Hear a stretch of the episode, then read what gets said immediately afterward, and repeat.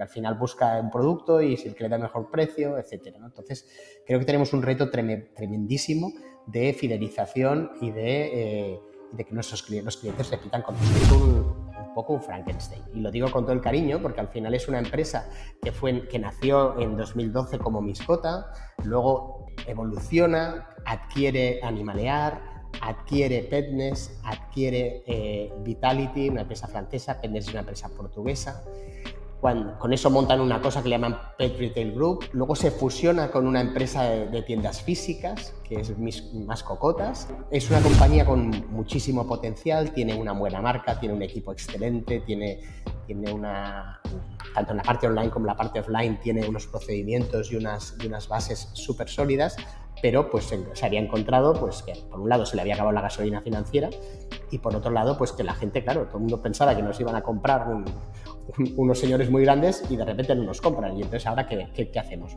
¿Cuál es nuestro papel en la vida? El mercado de las mascotas es un mercado que está creciendo, pero está creciendo a muy buen ritmo por dos elementos. Crece porque hay cada vez más mascotas, casi el 43% de los hogares españoles tienen ya una mascota, pero crece también porque el gasto por mascota va subiendo porque la gente va personalizando las mascotas. Por lo tanto, es un mercado que crece y que crece bien. Marketing for E-Commerce Podcast con Rubén Bastón.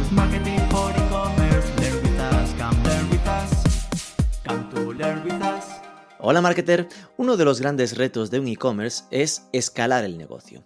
Para crecer hay esencialmente dos vías, la orgánica y la inorgánica. La primera es la que todos tenemos en la cabeza, inversión en marketing, financiar crecimiento y alcanzar solo la senda del éxito. La segunda, la inorgánica, supone operaciones de compra de otros proyectos, competidores en un mismo mercado o proyectos similares en mercados nuevos. Así se gana cuota de mercado, pero también supone toda una serie de retos diferentes. El encaje de cultura de los equipos, fidelización del talento, gestión de duplicidades y en lo más marquetero del asunto, ¿qué hacemos con las marcas que hemos comprado? Vamos a charlar con Tony Badjo. Él es el Managing Director desde hace menos de dos años de la tienda de mascotas y animales Miscota. Ellos, grosso modo, en su momento compraron Animalear, que era un proyecto parecido en España. Después Petness en Portugal y Vitality en Francia.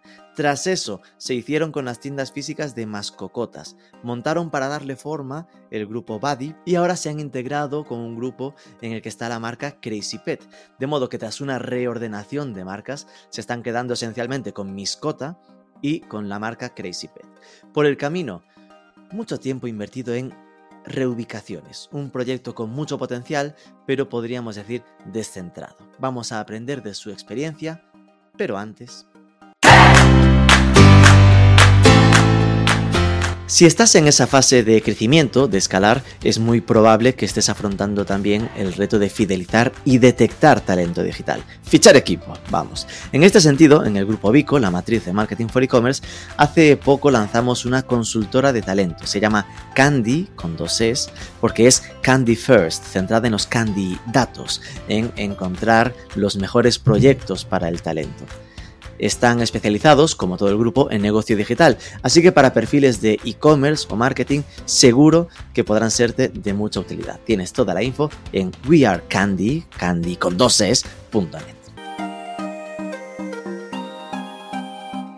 Marketing for e-commerce, Tony Badjo, muy buenas. Muy buenas, encantado Rubén. Bueno, un placer tenerte con nosotros, cotilleando tu LinkedIn.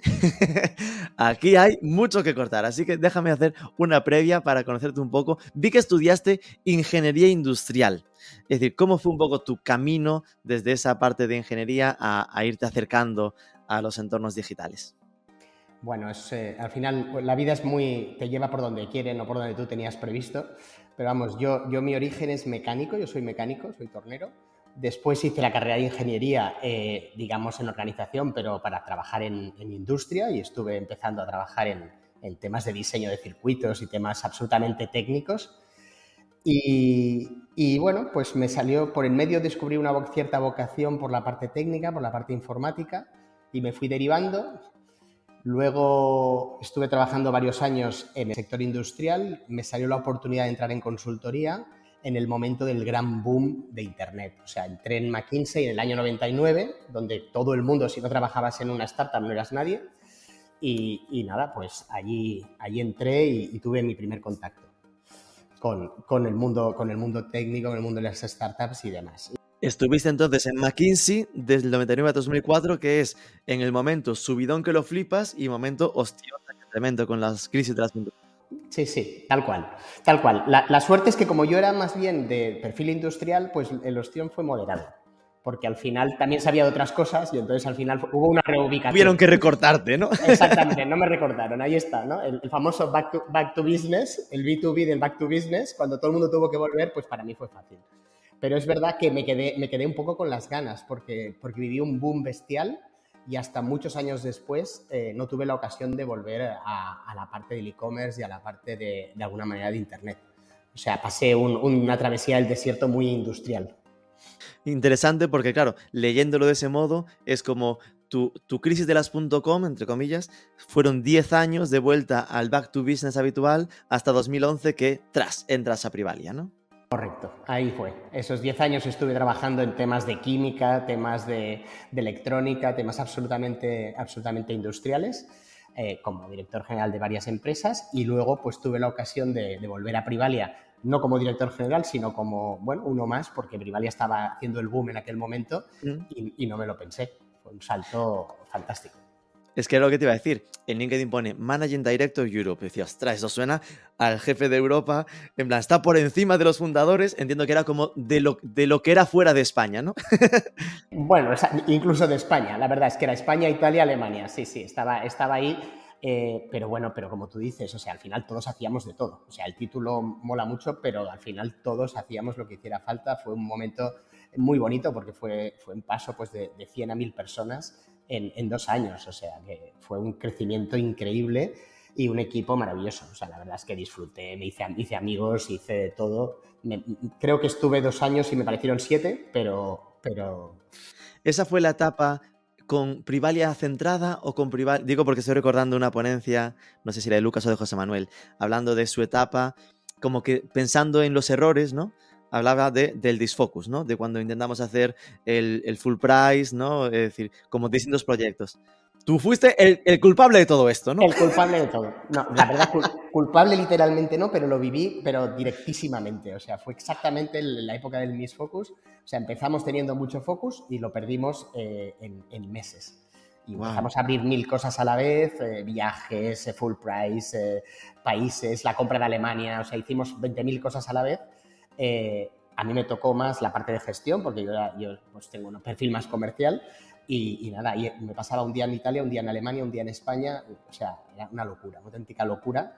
Y bueno, pues por suerte al final esto acabó volviendo al foco. Yo, yo fui el mm. primero en salir de, de, varios directivos, pero, pero tocaba, tocaba. O sea, de hecho fue una conversación con ellos y tocaba salir.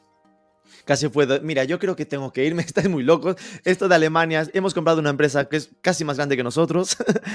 Sí, bueno, a ver, yo no, digo que dimitiera, lo que es cierto es que me salió una oportunidad muy buena en, Mango también, Que, era, que era cliente de Privalia. Claro. O sea, que, de alguna manera, bueno, pues... Eh, Fue una transición fácil. Una transición muy fácil. De hecho, continúo, trabajando con ellos eh, a día de hoy, y muy buena relación. Hmm. Entonces ahí vienen seis años en Mango, Chief de expansión, es decir, ahí se nota que ese, el tema de internacional siempre estuvo bastante eh, metido en tu ADN, ¿no? Sí, siempre, siempre, siempre, desde antes. O sea, había trabajado, incluso cuando trabajé en la parte industrial, básicamente estuve trabajando en ámbito internacional, abriendo filiales y exportando. ¿Qué es Motorcart? Motocart, ¿verdad? Motocart es una empresa que vende eh, productos para motoristas, ¿vale? Básicamente vende pues cascos, eh, chaquetas, eh, aceites, todo tipo de elementos para motoristas esta compañía fue una, es una compañía familiar que fue adquirida por un private equity en el año 2018, justo cuando yo salía de Mango. Y entonces me, llamaron y me dijeron, oye, ¿por qué no nos ayudas a, replantear el, plan estratégico? Y entré como director general, estuve unos cuantos meses hasta que bueno, la compañía planteó un poco lo que quería hacer al futuro y, nada, y ahí pues pasé al siguiente. Al siguiente, que fue Punt Roma como director internacional. Y ya llegamos a eh, Managing Director de Miscota.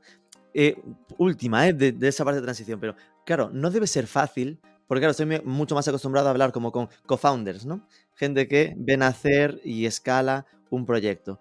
En tu caso, es muy casi todos son de entras a proyectos ya en marcha como jefe, arriba del todo, pero claro, es una adaptación cultural, es muy complicado esa, esa, entrada, ¿no? En algo que ya está corriendo.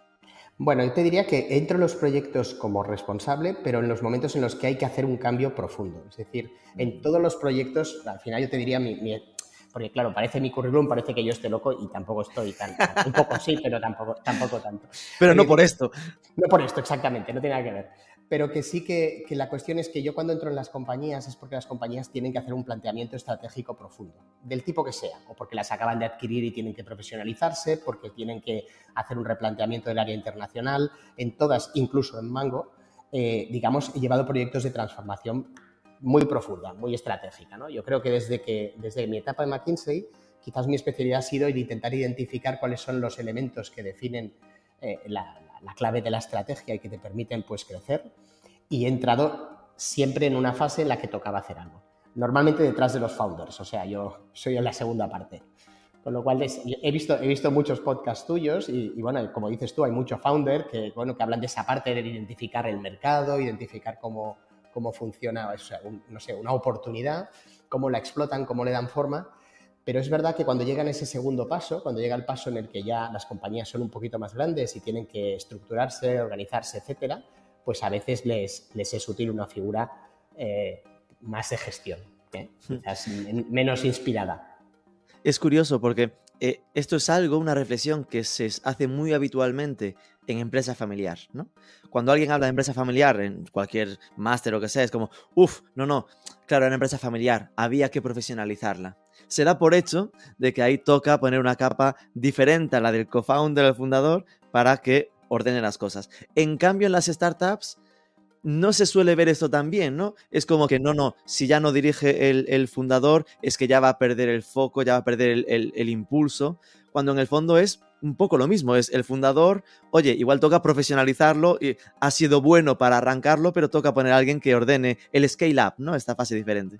Exactamente, es exactamente lo que has dicho. Es decir, yo creo que incluso las empresas familiares, incluso las empresas familiares tan grandes como, como un mango, etcétera, eh, pues bueno, tienen una fase en la que hay un inspirador, una persona que empuja, un creador, una persona extremadamente creativa, una persona extremadamente flexible que entra en todas las áreas y luego hay que estructurar y ordenar para, seguir creciendo de una manera sana. Entonces, en ese sentido, es exactamente lo que tú has dicho. Es el mismo fenómeno y, en ese sentido, pues bueno, yo creo que tengo, tengo la, capacidad de entender a, los a las familias y a los fundadores y de trabajar con ellos, porque al final no se trata de quitar al fundador, se trata de apoyar al fundador. ¿Y cuál era el cambio que hacía falta más en Miscota? A ver, Miscota, Miscota eh, no sé si entro un poco en la historia, si te parece. Sí, por supuesto. Miscota eh, es, un, poco un Frankenstein. Y lo digo con todo el cariño porque al final es una empresa que, fue, que nació en 2012 como Miscota, luego pues eh, evoluciona, adquiere Animalear, adquiere Petness, adquiere Vitality, una empresa francesa, Petness es una empresa portuguesa con eso montan una cosa que le llaman Pet Retail Group. Luego se fusiona con una empresa de, tiendas físicas, que es Más Cocotas. ¿Eh? O sea, ya, llevamos cinco. Eh, con todo esto mm, entra un private equity, se hace un crecimiento aceleradísimo. En seis meses abren 40 tiendas. bueno, para intentar ser pues, un, líder del sur de Europa, o sea, con un plan súper ambicioso. Mm, el COVID. Una duda. ¿El Private Equity era un grupo eh, latinoamericano, puede ser? ¿Me suena? No, no, no. Latinoamericano es nuestra competencia. Ah, qué lío, me acabo de mandar. sí, sí. No, no, no, está claro. No, no, eso, eso era un private equity es italiano eh, y me entró con minoría, pero con la voluntad de alguna manera pues de, empujarnos, ¿no? Y, y, bueno, se hace ese crecimiento y la verdad es que la empresa, pues eso, ¿no? O sea, imagínate tienes la parte tradicional de los de toda la vida de mascocotas, las nuevas 40 tiendas que acabas de abrir, la gente que viene de Animalear, la gente que viene de Vitality en franceses, la gente que viene de Petnes que son portugueses, toda la gente de Miscota pues que también van, evidentemente van transformándose, los fundadores van también tomando distancia porque están entrando en otros negocios, tienen otros negocios paralelos. Y, bueno, pues, pues la verdad es que cuando yo entré en, en Miscota estaba, justo había salido de un proceso de venta que no se cerró, con lo cual la compañía estaba, pues que se había, llevaba un año acelerando a tope para ese proceso de venta, cuando se acabó el proceso de venta, pues la compañía estaba como un poco eh, despistada. Claro. Y, esa fue la, razón, ¿no? O sea, yo, es una compañía con muchísimo potencial, tiene una buena marca, tiene un equipo excelente, tiene, tiene una, tanto en la parte online como en la parte offline, tiene unos procedimientos y unas, y unas bases súper sólidas, pero pues se, había encontrado, pues que por un lado se le había acabado la gasolina financiera y por otro lado, pues que la gente, claro, todo el mundo pensaba que nos iban a comprar unos señores muy grandes y de repente no nos compran. Y entonces, ¿ahora qué, qué, hacemos? ¿Cuál es nuestro papel en la vida? Wow. Y, ahí fue. Y ahí estuvimos un año, pues, eh, digamos, reubicándonos hasta que en mayo de este año nos fusionamos otra vez. En este caso, bueno, fusionamos, nos unimos con, con Crazy y juntos pasamos a formar parte de, de, un grupo español, que es el Grupo Ibérica, que, bueno, pues ya nos da, por una parte nos da toda la estabilidad financiera que buscábamos y por otra parte, pues nos añade 10 tiendas y un equipo humano de primerísimo nivel. Y nada, pues tenemos ese, ese, es el juguete, es un juguete, es un juguete maravilloso, ya te digo, a veces hago yo bromas porque somos como una pequeña multinacional, tenemos sede en Barcelona, en Valencia, en Lisboa, en León, en Madrid, y, y somos cuatro gatos, pero, pero bien. Y, y la verdad es que, bueno, pues eso, te digo, un equipo humano maravilloso, una marca potente, un mercado que crece, unas capacidades técnicas de, o sea, la plataforma de e-commerce es propia, con lo cual unas capacidades técnicas realmente destacables, muy flexibles, muy ágiles. Yo creo que, bueno, todas las bases para comernos el mundo. Vale, necesito repasar esto. wow. Perfecto. Eh, entonces, Miscota nace en 2012. Empezó un proceso de, compras, ¿no? Animalear, Petnets en varios países. Eh, compra lo de las tiendas físicas. Me acuerdo de ese momento, Miscota y, y Mascocotas. Y entonces ahí, claro, eh, eh, empiezan ese acelerón. Ya entiendo por lo que dices, previendo el conseguir crecer para ponerle un lacito y venderlo a, un grupo. Eso funcionó mal, es decir, no pasó. Ahí se sabe algo del por qué no pasó, en plan, no lo vieron claro, vieron. ¿Qué, qué, excusa pusieron para no comprar? Bueno, la, no, excusas las que quieras, pero básicamente coincidió con. con fue el año 2022, eh, el, posible. Vale, el año del, entre comillas, parón del e-commerce, ¿no? Se paró todo en seco, todo en seco, todas las inversiones. Además, para acabarlo de liar, era, era el comprador era inglés con lo cual hubo, tenían el lío con el Brexit. Y además había empezado la, guerra de Ucrania, o sea, fue como, venga, ahora todo a la vez y ahora qué hacemos, Vale. Y bueno, pues eh, digamos, el, claro. se retiró, dijo, bueno, ya lo veremos más adelante, pero se retiró. ¿Era Buddy el que iba a comprar? No, Buddy era, era el nombre que le habíamos dado a todo el paquete. Vale, vale, es que me sonaba, sí, por eso. En plan, recuerdo el, ese email eh, con José María, ¿no? que, la que le dimos a todo, a, todo el, a todo el conjunto, de alguna manera, le llamamos Buddy, porque claro, es que no había manera, o sea, para explicarlo un poco, porque a ti te lo he explicado por marcas, pero claro, a la hora de explicarlo a un inversor había que ponerle un, paraguas. Entonces, a un bueno que a pesar de que eso no salió, no se fue al, tacho, hablando claro y mal, porque a veces esto es, te la juegas tanto que o compran o cierras. Entonces, ahí fue el, para evitar cerrar, hablando ya un poco exagerado, entras, entiendo que has buscado, es decir, una alternativa que es esta integración en Grupo Ibérica, ¿no? Sí, sí, sí. Bueno, hemos estado trabajando primero para, para, o sea, para mantener los elementos clave y hacernos, ponernos en valor y luego pues el Grupo Ibérica pues nos ha, nos ha adquirido, bueno, ha adquirido una parte mayoritaria de la compañía en este mes de mayo. ¿Qué es Grupo Ibérica? Por ponerle contexto, ¿ya tienen experiencia en esta parte? Es decir, ¿es sustitutivo o complementario? Bien. A ver, el Grupo Ibérica es un grupo muy grande, es un grupo, tiene 45 empresas, pero es un grupo familiar, pertenece, pertenece a, una única persona, ¿vale? que es un inversor de, Madrid. Su, principal expertise está en el mundo de la restauración y, de, la, y de la distribución de automóviles pero tenía una compañía más pequeña, que es Crazy Pet, que tenía 10 tiendas, eh, especializada en el mundo de las mascotas. Entonces, de alguna manera, lo que vieron es que había una oportunidad de fusionar Crazy Pet con Miscota y meterle, meterle gasolina pues, para, seguir adelante. Y ellos vieron la oportunidad y, se tiraron a la piscina con nosotros. Vale, es decir, que era un proyecto de otras cosas que tenía un side project, por simplificarlo, ¿eh? aquí yo mastico mucho, un side project pequeño que era Crazy Pet, seguramente no sabía un poco cómo seguir escalando esto y aparecieron el match entre ellos no saben escalarlo y vosotros necesitáis a alguien que dé tranquilidad financiera para esto, pero escalar sabéis. Escalar sabemos y tenemos las bases para hacerlo, o sea que es exactamente como, como lo dices. La verdad es que, que, que envidia decirlo también. Vale, entonces, con todos estos ingredientes, tenemos el ajo, el perejil, el de todo. Mm, entiendo que el foco ahora, ¿cuál es la marca que se queda en esto? ¿Miscota? No, se quedan las dos marcas, Miscota y Crazy Pet. Lo que hacemos es una, segmentación del mercado. Es decir, el mercado de las mascotas es un mercado que está creciendo, pero está creciendo a muy buen ritmo por dos elementos. Crece porque hay cada vez más mascotas, casi el 43% de los hogares españoles tienen ya una mascota pero crece también porque el gasto por mascota va subiendo porque la gente va personalizando las mascotas. Por lo tanto, es un mercado que crece y que crece bien.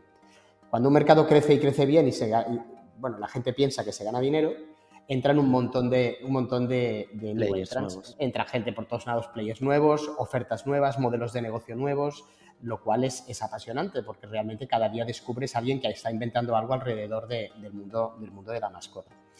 Entonces, eh, lo que nosotros nos hemos dado cuenta es que cuando un mercado empieza a madurar, lo que tienes que hacer es segmentarlo y trabajar con él de una manera separada, ¿no? porque al final el mercado madura y cuando madura pues van apareciendo distintos, distintos segmentos. ¿Qué vamos a trabajar? Vamos a, dedicar eh, Crazy Pet sobre todo a un segmento más de, de volumen, para que nos entendamos. son tiendas en la periferia de las ciudades, tiendas muy grandes, con mucho producto, que trabajan sea, muy competitivas, en las cuales pues tienes eh, sota, caballo y rey, o sea, los productos básicos, pero, pero realmente pues muy, muy preparados y muy canalizados para llevarlos al, al público. Y luego tienes Miscota, que Miscota se centrará más en las ciudades, pequeñas ciudades, tiendas de, de barrio, tiendas de centro de ciudad, en la cual pues puedas de alguna manera completar el servicio de, de las tiendas de periferia, o sea, tiendas más de conveniencia, con un surtido pues relativamente más, más limitado. Y todo completado por una capa de online que estará presente en las dos y que será la que de alguna manera nos ayudará a suministrar y a garantizar pues, que todo el catálogo está disponible para los, para los clientes. Claro, era justo lo que iba a preguntar, ¿no? En plan, estaba tan marcado el... Eh, la estrategia es para periferia, eh, Crazy Pet y para conveniencia, ciudad más cercano, Miscota, que decía, ¿y el Internet para qué? Cerramos la web y ya está. pero curiosamente, el Internet en el mundo de las mascotas aún, aún es muy pequeño. O sea, yo, yo, claro, he trabajado en el mundo de la moda muchos años y, y en la moda, pues la Internet representa muchísimo, un, papel importante. Pero en las mascotas te pasa un poco como el sector de la, de la alimentación que aún no tiene una presencia de Internet realmente sólida. O sea, existen algunos supermercados de Internet, pero el porcentaje de compra por Internet es relativamente bajo. Y lo mismo, lo mismo pasa con el mercado de las mascotas. Está creciendo, pero aún no es un mercado mayoritario. ¿Por qué? Pues porque la experiencia de la tienda aún resulta pues, atractiva para los, para los usuarios. Es decir, si tienes una mascota, te apetece entrar en una tienda de mascotas. Y hmm. eso pues, te hace ilusión es como, no sé, a unos le gustan las ferreterías, a otros les gustan las papelerías, pues el que tiene una mascota le gustan las tiendas de mascotas. Entonces, aún, aún existe un peso importante del canal físico. Qué interesante. Eh, me recuerda tanto eh, como sector, y es curioso esto que lo diga, eh, no me pegues, pero al a infantil, ¿no? Al sector bebés.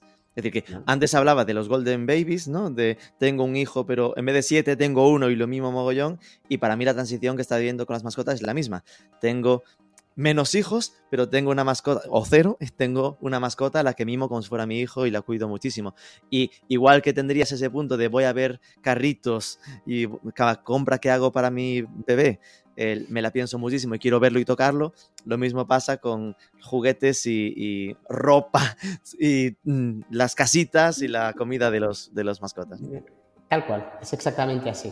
Aparte, eh, ahora que dices esto me hace gracia porque hay una otra cosa que compartimos con los bebés que es muy importante y es que el, consumidor y el comprador no son el mismo.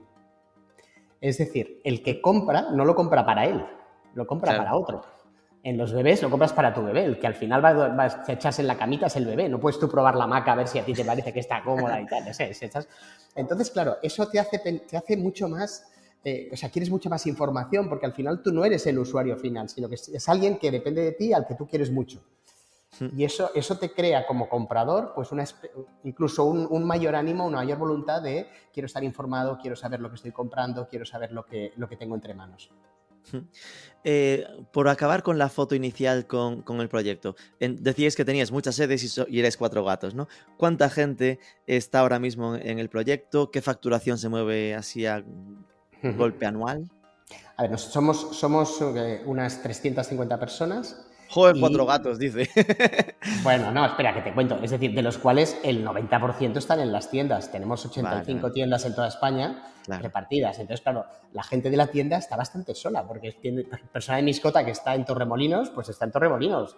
Y conoce muy bien Torremolinos, pero el resto del mundo, pues no, ¿no? Entonces, luego de oficinas, que es como te decía, que tenemos cinco, en oficinas estamos trabajando unas, unas 60 personas. De los 350, unos 60 están en oficina y unos 290 están en las tiendas. ¿Y facturación anual, se puede saber? Sí, estamos por encima de los 60 millones. Vale. Esto, claro, lo mismo, también integrando eh, las tiendas físicas. Eh, el reparto online, offline, entiendo que es masivamente offline, pero no. en porcentajes. Mitad, mitad. ¡Ostras! Sí, mitad, mitad. Mitad, mitad, porque venimos de una tradición online muy fuerte y estamos a mitad, mitad. Lo cual es otra buena noticia para nuestras opciones de crecer. Sí, sí. Es una gran noticia. Mitad, mitad. La mitad de las ventas son online. Para vuestras opciones de crecer, ¿en qué parte? ¿En la online o en la offline? Pues yo creo que, en las dos, en la offline, lógicamente, puedes crecer porque, porque con un concepto de tiendas urbanas te puedes imaginar que, las opciones son infinitas o cercanas a infinitas. De hecho, dicen que hay 5.000 eh, tiendas de mascotas en España, 5.000, y 6.000 eh, consultorios veterinarios. O sea, imagínate la densidad, digamos, de, de pequeños, de pequeños eh, tiendas o, locales que dan servicio a las mascotas. Y luego a nivel, a nivel online, porque el mundo, eh, es decir, está globalizado para la parte de las mascotas y por lo tanto nosotros ya vendemos casi el 40% de lo que vendemos es fuera de España, pero se nos podríamos vender pues el 60-70. Ese fuera de España sí que es obviamente 100% eh, digital, ¿no? 100% digital. ¿Cuántas tiendas tenéis físicas entre las dos marcas? 85. 85, que esto al final es mm, aspiracionalmente dos por provincia, lo que os, gustaría tener a corto plazo, ¿no? Bueno, estamos, estamos muy ubicados, o sea, estamos geográficamente muy centrados en, Barcelona, Valencia y Málaga, es decir, en el Levante, y en el norte de España. Aún no tenemos presencia prácticamente en, Andalucía, más allá de Málaga, no tenemos, tenemos muy poca presencia en Madrid y el centro de España, y en Extremadura, en Aragón, no, tenemos, tenemos una tienda en Navarra, tenemos dos en Galicia, podría dar muchísimo más de sí. Por lo tanto, la verdad es que aún nos queda con formato de tiendas propias o con franquicia? Ambas. Las franquicias, no, tenemos alguna franquicia, pero las franquicias trabajan como propias, es decir, eh, a nivel de gestión y a nivel de, aspecto externo y todo, la franquicia es igual que una tienda propia. Claro. Tenemos, sí, sí. Esto supone un reto también a nivel marketing fuerte, ¿eh? porque claro, ya te obliga a, campañas, imagino que, oye, digital aún bueno, pero eh, prensa, medios locales, radio segmentado también a desconexiones, ¿no? Bueno, sí, segmentamos en radio. Ahora estamos, ahora este mes de octubre se lanza una campaña, una campaña importante, digamos, la que hemos ido preparando después de la fusión y, lanzaremos una campaña el día de la mascota, que es el día 4, lo cual sí que estamos intentando pues, pegar un, un empujón importante pero seguiremos, sí, sí, es un tema, el, marketing. Lo que pasa es que el marketing hoy en día, el trabajar marketing digital sobre todo, permite una segmentación finísima, o sea, somos capaces de hacerlo muy, muy bien, con una efectividad muy alta. Hmm. No es, el marketing masivo de, digamos, del cartel en la autovía de Madrid. Vale, te preguntaba lo, del crecimiento en, qué, en qué parte, porque al decirme 50%, em, estaba recordando una entrevista que le hice a Josep Casas, no sé si te suena, de Food for You Claro que sí. Eh, es compañero, compañero, compañero por muchas razones, o sea, le conozco muy bien. jugamos al pádel todos los jueves. No, no tanto, pero, le, conozco bien y, bueno, por razones de la vida nos hemos cruzado. Porque él me comentaba, claro, estando en un proyecto que es nativo digital eh, y aún casi empezando con la parte de tiendas ni siquiera propias, él me decía, al final lo que debe un proyecto es parecerse a su, a su mercado, ¿no? A su, a su sector y decía, en el sector el 85% de las compras del sector mascotas son offline. Entonces, yo como pure player, mi objetivo, en su caso decía, tiene que ser poner mi producto en las tiendas porque es allí donde se están comprando 8,5 de cada 10 compras. ¿no?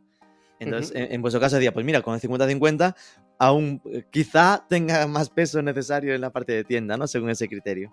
Bueno, yo creo que Josep, es, un, es, un, innovador y además viene de, tiene muchísima experiencia en, este, en, el mundo, en el mundo online y además pues yo creo que tiene, tiene ideas, ideas muy buenas y muy positivas. Él está intentando hacerse un hueco en un espacio nuevo, que es el espacio de la suscripción, mm. que es un, un, espacio pues que están haciendo dentro de nuestro sector. Es decir, hay, hay algunos players que parece que lo estén haciendo muy bien, pero también hay que saber ganar dinero en este sector y y bueno, yo creo que es uno de los grandes problemas a veces de los startups es que les cuesta dar el salto a ganar dinero. O sea, vender es una cosa, ganar dinero es otra, ¿no? Pero bueno, porque lo están haciendo muy bien. Eso no quiere decir, en plan, queda bonito, para la gente es un gran servicio, pero claro, tienes que haber el equilibrio entre que quede bonito y que dé rentabilidad, ¿no? Exactamente, exactamente, ¿no? Entonces, por eso digo que yo creo que, que, eh, lo, está haciendo, yo lo está haciendo bien en el sentido de que está intentando no volverse loco. Y esa visión que tiene de la parte física es interesante, pero también es verdad que su negocio, digamos, es un negocio que tiene sentido en tanto en cuanto no existe contacto con el cliente. Es una suscripción en la que tú estás en tu casa y recibes el producto. Hmm. Entonces, creo que lo que dice es, es, verdad, que hay un peso muy importante del canal físico y que por tanto para darlo a conocer tienes que ir al canal físico, pero que las ventas no serán físicas, porque tú lo que quieres es recibir esto en casa. Claro. O sea, es decir, entonces las tiendas podremos ayudarle a, proyectar su producto, pero la venta recurrente no será en la tienda. ¿Esto significa que podría estar Food for Joe en, las tiendas de mascota? Por supuesto. ya sabes, Josep, podría, si, me estás oyendo, si, me estás oyendo, ¿Cómo es? Eh, ¿Tenéis producto propio o todo es retail de marcas de terceros? tenemos algún producto propio, porque la verdad es que el, o sea, en alimentación las rentabilidades son muy bajas. Entonces, si no tienes algún tipo de producto propio, es muy difícil llegar a, pagar una tienda. Las ventas, el giro de una tienda de mascotas no es el giro de una tienda de alimentación y por lo mm. tanto, por un tema de equilibrio de márgenes, es imprescindible tener algo de producto propio. Ahora bien, hay muchos clientes que aún siguen pidiendo las marcas de toda la vida, o sea que, realmente mm. pues, eh, las ventas mayores se producen de marcas de terceros. ¿Y cómo se llama vuestra marca? ¿Es Miscota directamente o...? No, no, no, no. Tenemos, no, te diré las marcas, pero tenemos algunas de las marcas que tenemos que son nuestras. No, es, ¿Como es, Buddy, por ejemplo? bueno, esa no sería, no sería muy imaginativo, pero vamos. que, lo, digo, no, o sea, al final lo que intentas con tus marcas es ofrecer una calidad a un precio, a un precio razonable, pero tampoco que te liguen a, la, marca, tienda. A, la tienda. ¿Por qué? Porque, bueno, porque no sabes lo que pasará en el futuro, esa marca te puede interesar más. Podría la marca crecer y venderse en otras tiendas. Podría crecerse en otras tiendas, entonces no, preferimos desligarla, digamos, de Miscota. Nosotros simplemente en algún caso tenemos acuerdos en algunos casos son marcas que ni siquiera son exclusivas, que las distribuimos nosotros, pero son de otros. Otras son marcas que hemos creado nosotros y que compartimos con otra gente. Pero al final el objetivo se trata de incrementar el margen un poco, porque el margen del producto estándar pues es, muy bajo para aguantar hmm. una tienda. Claro.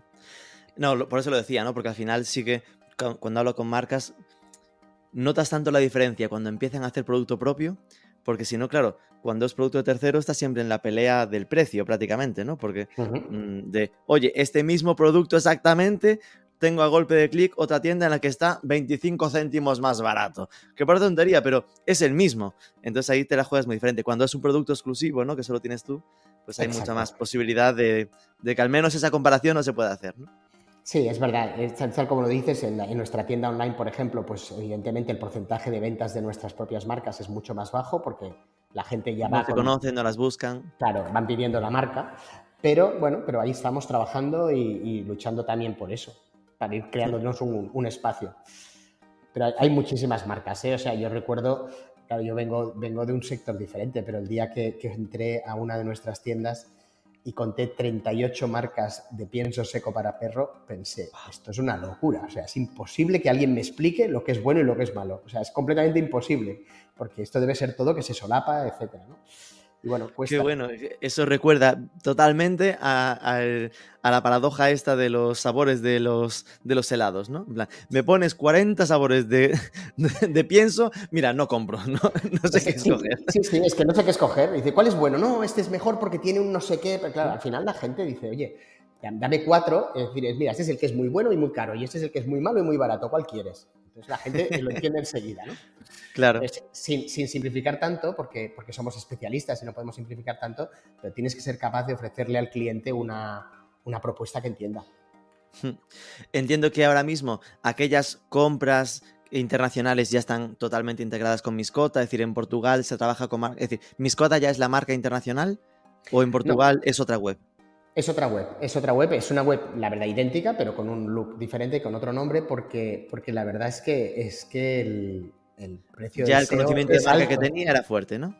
Exactamente. Entonces, realmente transformar una marca implica perder muchos clientes. Y, y, la verdad es que tampoco, o sea, a ver, es un tema de ilusión personal, pero que se llame Miscota en Portugal no me ayuda en nada. Me hace más feliz, no sé, el hecho de decir que grande es Miscota, pero, pero no, no, no atrae ni un solo cliente. Entonces, bueno, pues hay que, hay que adaptarse. ¿Cuál era la marca? ¿Petnet?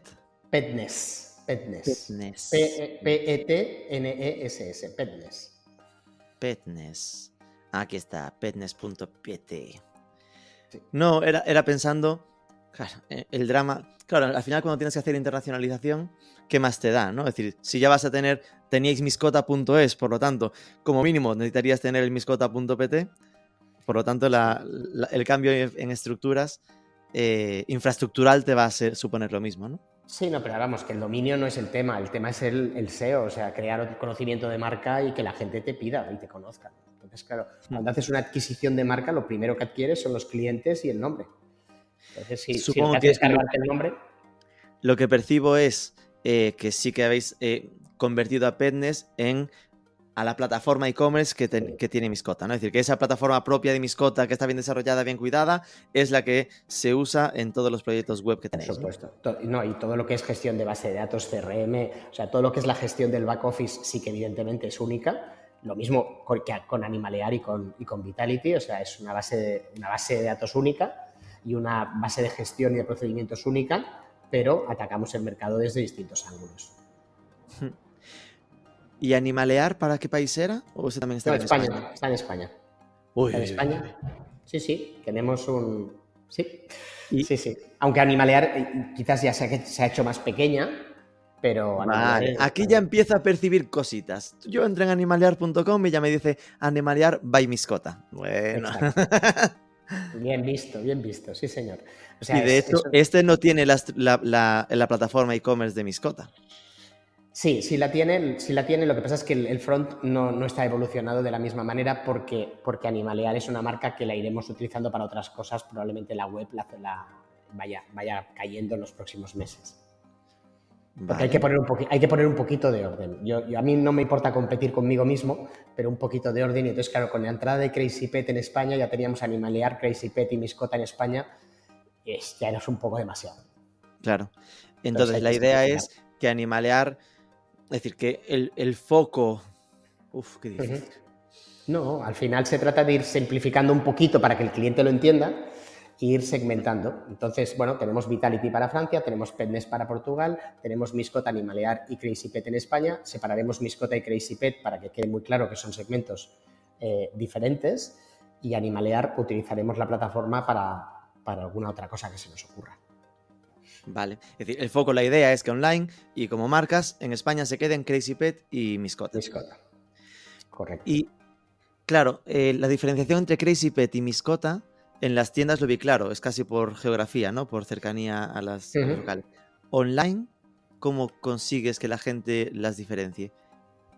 A ver, eh, eh es un tema otra vez de segmentación y de tipo, es decir, para que Crazy Pet es crazy, es una oferta muy loca, hoy tenemos oferta de no sé qué, fíjate lo que lanzamos, tenemos 27.000 eh, productos, perdón, tenemos, no, no, no se muchos productos, tenemos la oferta mejor de la semana, eh, nos hemos vuelto locos y ahora sacamos el producto no sé qué en un pack increíble.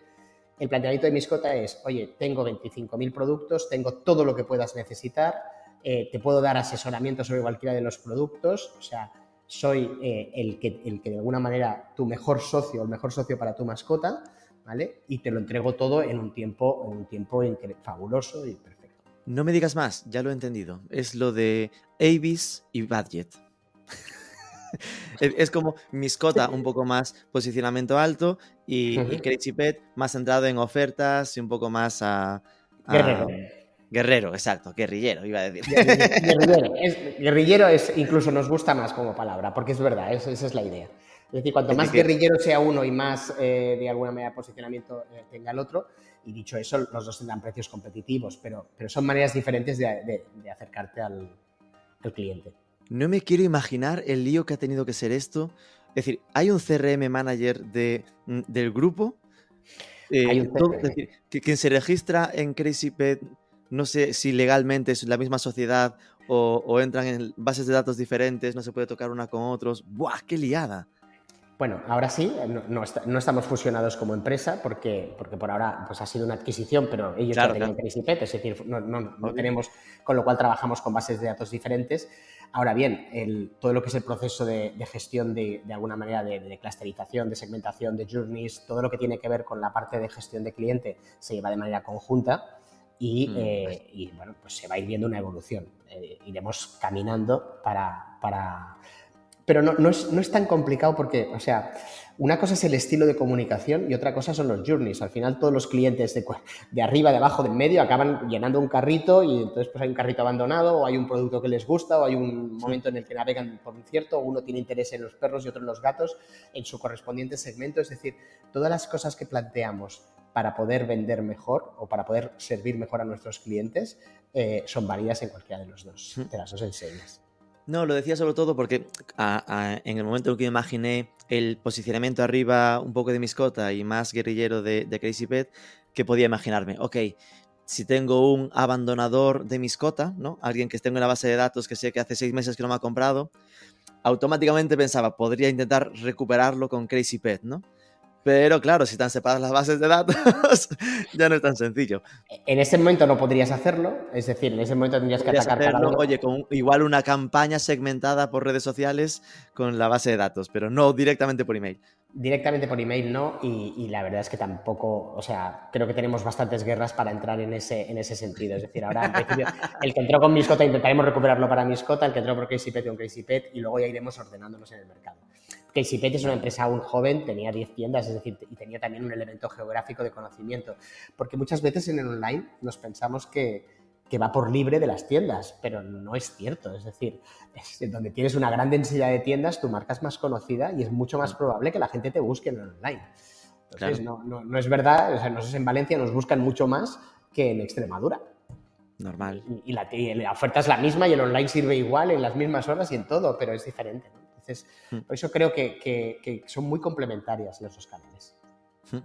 Entiendo que el drama que a veces sucede entre tener tiendas y la versión online porque haya ciertas reservas desde la tienda a hablar de la versión online porque le roba las ventas, ese tipo de cosas, ¿se va llevando o, hay drama por esa parte internamente?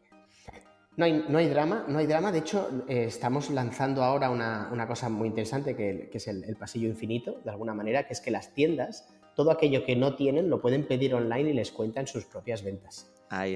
Es, es, claro, es un aliado. Es decir, yo, fíjate, una, cosa curiosa con todo el mundo de la unicanalidad es que todo el mundo habla de la unicanalidad pensando, no, lo importante de la unicanalidad es que el cliente te perciba de la misma manera, etcétera. Cuando luego analizas de verdad el número de clientes que son online y offline, son muy poquitos, están menos del 10%. O sea, el que es online es online y el que es offline es offline. No tenemos muchos clientes que estén comprando un día sí y un día no.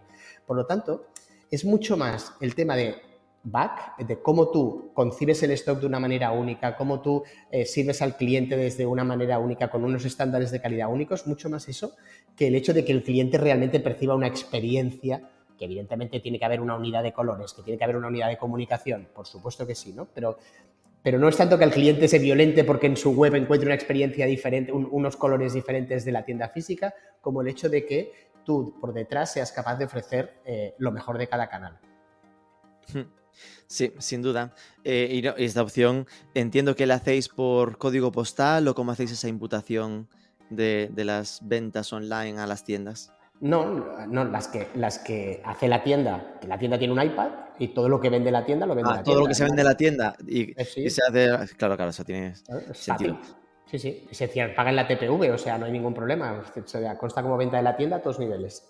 Ahora, la tienda tiene acceso a competir con el canal online con, la misma, eh, eh, con el mismo rango de producto. Claro, es decir, puede tener todo lo que está en la, en la web, Todo. por eso le pasé infinito. Perfecto.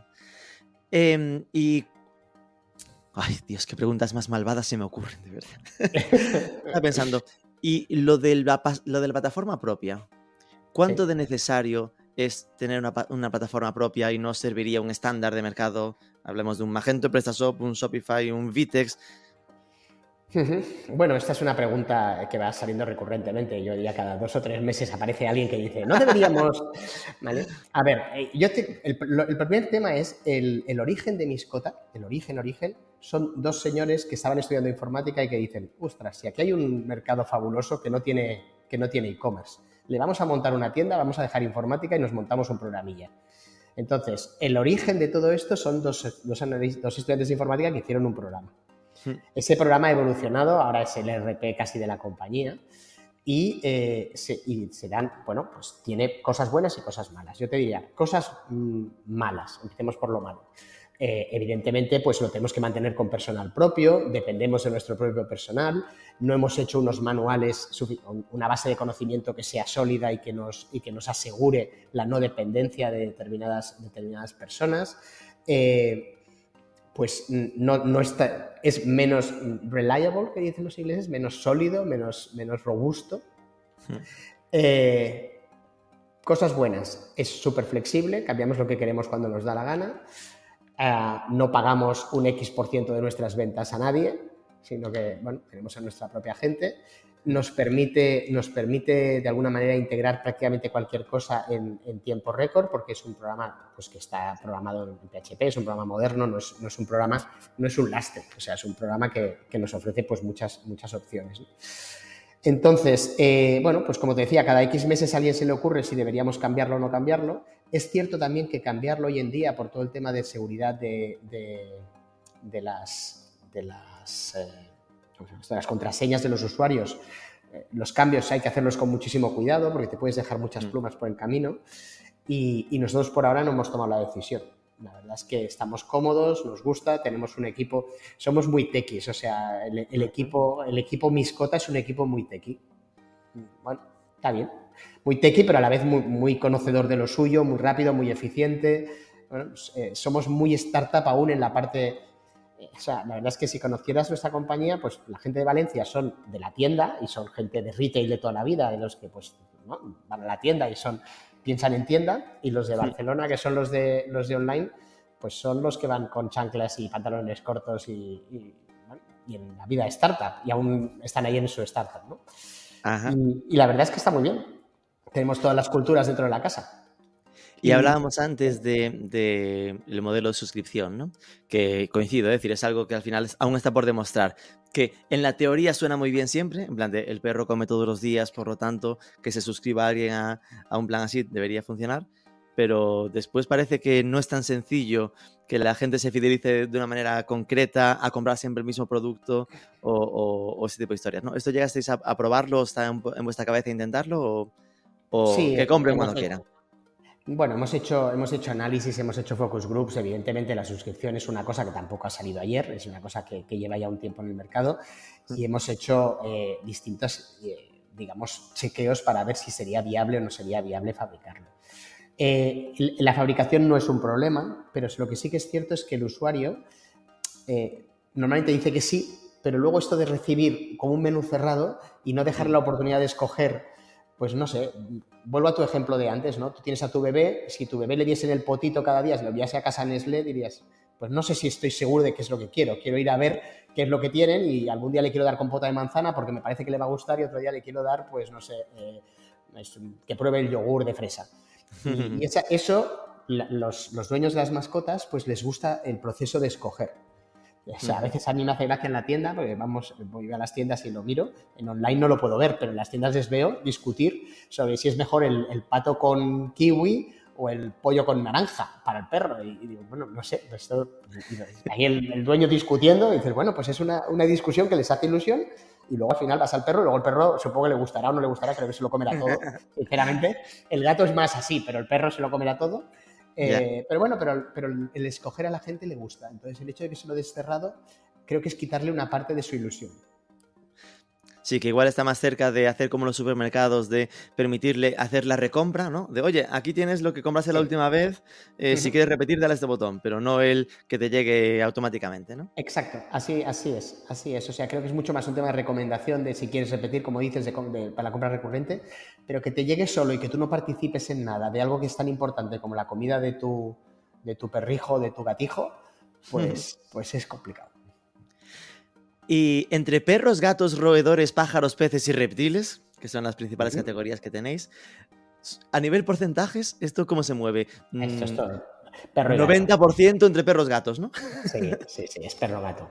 Perro gato, por supuesto. A ver, es perro gato, eh, está claro. Es decir, aunque hay frikis para todo. Y, y, lo digo con todo el cariño del mundo. Es decir, si entrases en el mundo de acuarofilia, el mundo de los peces es un mundo aparte. O sea, no hay muchos clientes, pero los clientes de los peces son locos. O sea, una locura.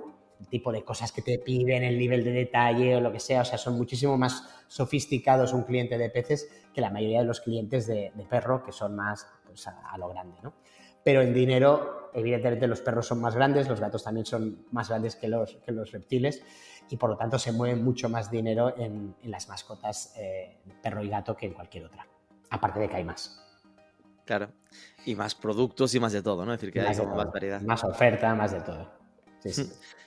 El área urbana es más de gato, el área rural es más de perro, pero bueno, al final el perro, el perro sigue siendo el ganador. Entonces, ahora que tenemos ordenada la casa, ¿no? Tenemos Miscota y eh, Crazy Pet en España, tenemos Petness para Portugal, tenemos Vitality para Francia, eh, las tiendas...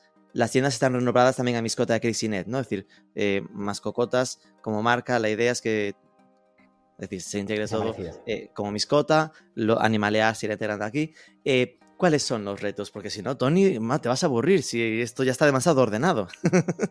Bueno, sí, a ver, sí, sí, sí, yo estoy de acuerdo, eh, pero retos, retos quedan un montón. Es decir, yo creo que hay un primer reto que es el tema de, de alguna manera de recuperar la base de datos. Es decir, este es un, como decías, es un negocio recurrente en el sentido de que la gente come cada mes o cada, cada día. Los perros comen cada día y cada mes hacen las compras. Entonces, el estar en la mente del consumidor para hacer su referencia todos los meses del año es importante cuando hacemos análisis de cuántas veces nos compran a nosotros o compran a la competencia, existe sobre todo en el mundo online mucha deslealtad. Es decir, muchas veces el cliente compra en otro sitio, porque al final busca un producto y si el que le da mejor precio, etc. Entonces, creo que tenemos un reto tremendísimo de fidelización y de, eh, que nuestros clientes, los clientes repitan con nosotros.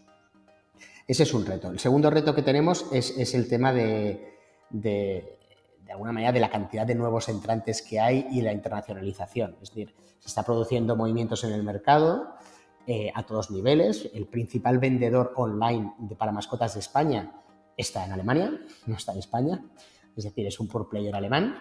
Por lo tanto, eh, es decir, aún nos queda muchísimo camino para poder, de alguna manera, pues extendernos eh, a otros mercados y trabajar de alguna forma para igualarnos con, con, este pure player o con otros que pueda haber en otros países, ¿no? en UK y demás. Es decir, mm, tenemos que estar atentos a la competencia de los que son especialistas y solamente del canal online, porque estos pues, van a ir entrando más cada vez más en España.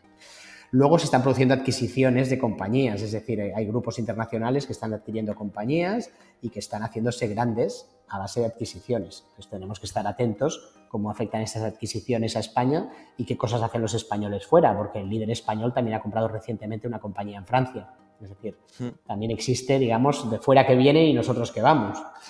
Y, ahí, pues, Miscota también, también le querrá decir algo en su, en su momento. Tenemos un reto de expansión geográfica, tanto la parte de las zonas de España en las que no, estamos, y luego el reto de, seguir construyendo pues, un equipo de personas que sea, que sea outstanding, que sea absolutamente eh, único y, diferencial.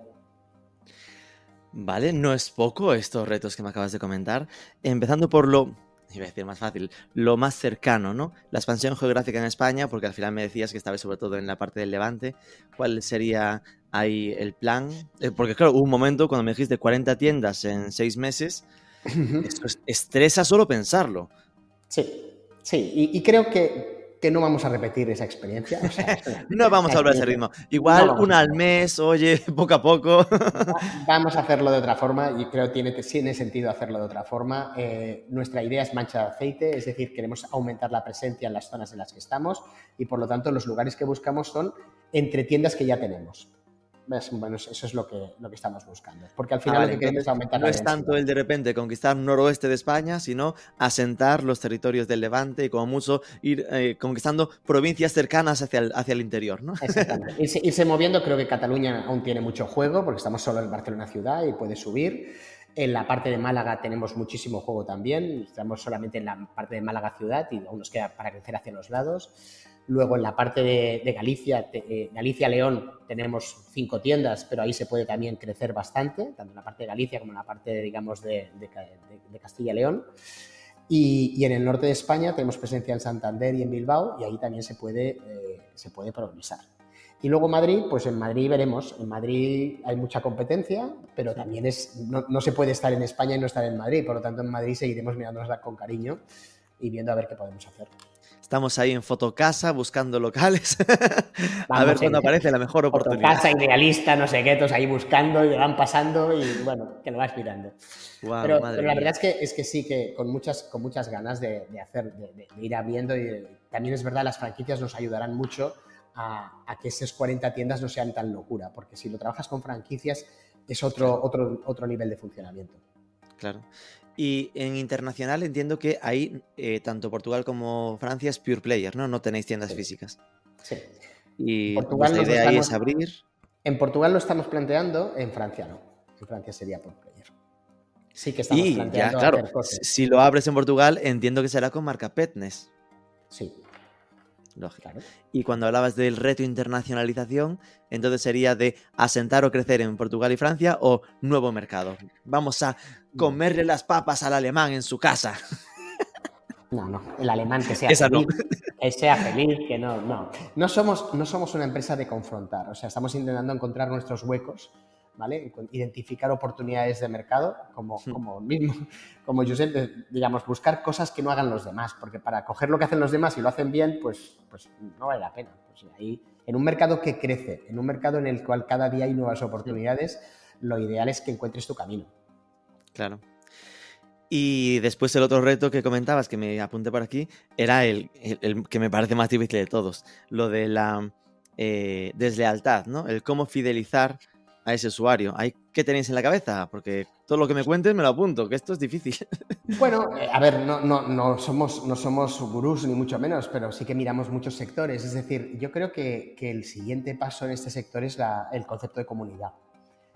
La comunidad es una cosa que está muy asentada en otro tipo de sectores y eso es lo que tenemos que trabajar. Es decir, en el momento en el que nosotros seamos capaces de, no ser distribuidores, sino de ser una comunidad, es decir, de ser un punto de encuentro para las mascotas, en ese momento podremos dar el salto de, eh, fidelización o, de alguna manera de, digamos, de retención de nuestras, de las personas de nuestra comunidad. Entonces, para hacer comunidad hay que trabajar en muchos aspectos. Ya estamos diseñando un restyling de la web, estamos diseñando toda la parte de blogs, de formación, de canales de YouTube. Es decir, es una cosa complicada, pero no es una cosa que vayamos a inventar nosotros, está inventada. Es cuestión de hacerlo bien. Es decir, al final eh, sobreentiendo que hay una fuerte apuesta por el contenido. Muy fuerte apuesta por el contenido. Como, veréis, con la nueva campaña de publicidad y todo lo que va a venir después. Sí, sí, claramente sí. Eh, estaba viendo si porque newsletter sí que tenéis. Además, me gustó cuando vi lo de mis mascotas, que es una forma de pedirte el email mucho más friendly que el mítico de regístrate y te doy el 10%, ¿no? Que es presenta tu mascota y obtengo un 5% de descuento. Está muy chulo. Pero claro, eh, Ahora, ostras, tenéis un YouTube específico de acuariofilia, lo que me comentabas de los peces. El, líder en habla española en el mundo, en número de seguidores. Eso será porque igual es el único loco que tiene algo tan Eh, específico, ¿no? Puede ser que sea eso, puede ser que sea eso, pero ahora me haces quedar mal, pero queda muy bonito lo que yo he dicho. Sí, sí, sí. Ojo, pero 7.700, es decir, casi 8.000 suscriptores en, en YouTube, centrado en un canal solo... solo espera, espera, espera, no, que No, me estoy más. liando. Sí, Este es el de Como Gato Panza Arriba. este sí que tiene 8.000. No, no, el de acuariofilia eh, es bastante alucinante el número de seguidores. Acuariofilia. Estoy buscando acuariofilia mascota. Eh, como pez en el agua, ¿no? como pez en el agua, sí, así se llama. Qué bonito el nombre. 145.000 suscriptores. Es Increíble. bastante, es bastante heavy. Para, para un canal de acuariofilia es bastante heavy. No, no, es que es tan heavy que acabamos de ver el uno que está centrado en gatos, que se supone que es algo mucho más masivo, y tiene 8.000, y en cambio este nicho concreto, tan concreto de mascotas de, de peces, 145.000, qué fuerte. Sí, sí. Bueno, el gato, el gato lo hemos segmentado recientemente. ¿eh? Antes teníamos solamente el de, el de peces y los demás. Ahora hemos segmentado gato porque hemos visto que existe pues, una, una demanda importante. Y es que es eso, que el, que el que tiene gatos no quiere ver perros, quiere ver gatos. Tal cual. Final Es que es es- así, al, final eso es ruido. De hecho, Sí. eh, eh, ya veo que para segmentarse en la newsletter eh, preguntáis directamente de qué mascota es, presu- lo de perro, gato, como si dibujito. Presupongo que eso ya es una forma de segmentación automática de, de que le lleven solo los productos de su, de su animal, ¿no? Claro, a nivel de newsletter, por supuesto, pues todo va segmentado en función del animal que tienes, etcétera, sí, sí. Aunque ahora está pasando un fenómeno eh, complicado y es que la gente tiene más de una mascota. O sea, ya no les vale con una, entonces ya tienen dos y entonces hay que jugar con más de Tienes que aceptar la multirespuesta, en plan, tengo perros y gatos. exact- exactamente, o sea, tengo perros y conejos. O tengo, De bueno, verdad, le voy a poner, poner una velita a tu CRM Director. No, no, la verdad es que es un santo. Es un santo. Sí, sí, se lo puedes poner. Se lo puedes poner. Sí, sí. Yo, yo yo cada Wow. día que le. Sí. Y nada, estaba cotilleando, ahora es puro cotilleo ya, ¿eh? como al final noto que para esa parte de ese salto de ser una fría eh, tienda online a ser una comunidad, está esa apuesta por los contenidos, eh, veo que estáis en TikTok, 44.000 seguidores en TikTok, Sí. que eh, sabiendo cómo funciona TikTok, podríais tener vi- eh, 28 seguidores y tener vídeos que lo petasen estupendamente. Conseguir que la gente eh, se, se suscriba ¿no? en TikTok significa que no solo habéis conseguido viralizar algunos vídeos, sino que conseguís que la gente os quiera recibir más allá de, de el que se encuentra puntualmente. Así que, congratulations por esto. Ujú. Ahí- ahí Esto, como les estoy haciendo, veo que aquí tenéis una chica con gafas que, que habla, es como la, la voz. Es decir, ¿cómo, Tenemos- ¿cuánta gente tenéis para contenidos a día de hoy? Tenemos cuatro personas, de los cuales dos se dedican a creación de contenido audiovisual y dos se dedican a, a la preparación de ese contenido. Verás a, a María, se llaman las dos María, o sea que es fácil, María o María, pero son ellas las que la imagen, la imagen que, que- que- que cada día pues explican, explican distintas cosas. ¿no? La- la- en- en- básicamente son aspectos de contenidos distintos, tanto la parte de cuidado como la parte ahora de la ley de bienestar animal, como parte, digamos, de- pero siempre enfocada de- al- al- a la información que te ayude a, te- a cuidar mejor a tu mascota. Y ahora vamos a ir dándole un aire más cercano a las mascotas, es decir, vamos a incorporar, aparte de nuestras locutoras fabulosas, vamos a locutar alguna mascota como, como artista invitada. Qué bueno.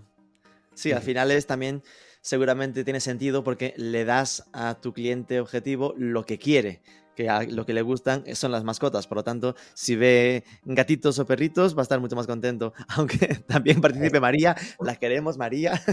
Exactamente. Pero sí, sí, pero es así, es así, es, es- es lo que dices. Es decir, realmente la, la gente lo que quiere es ver mascotas, lo que quiere es ver fotos de gatitos. Y dices, pero no estarán hartos ya de ver fotos de gatitos, que mira que hay fotos de.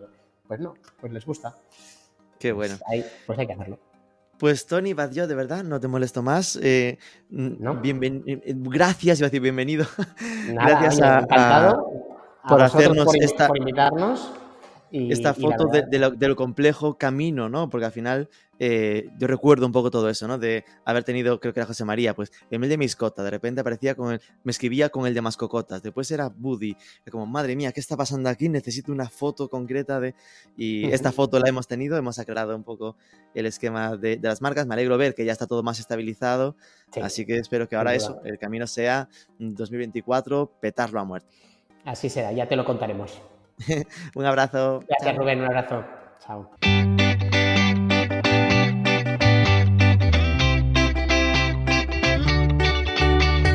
Y así se nos escapa el año entre las manos. Si me estás escuchando en plenas fiestas, felices fiestas. Este es el primer programa con nuestro rediseño, carátula y todo esto, aunque ya habrás visto en la web que hemos cambiado muchas más cosas. Ya nos contarás si te ha gustado.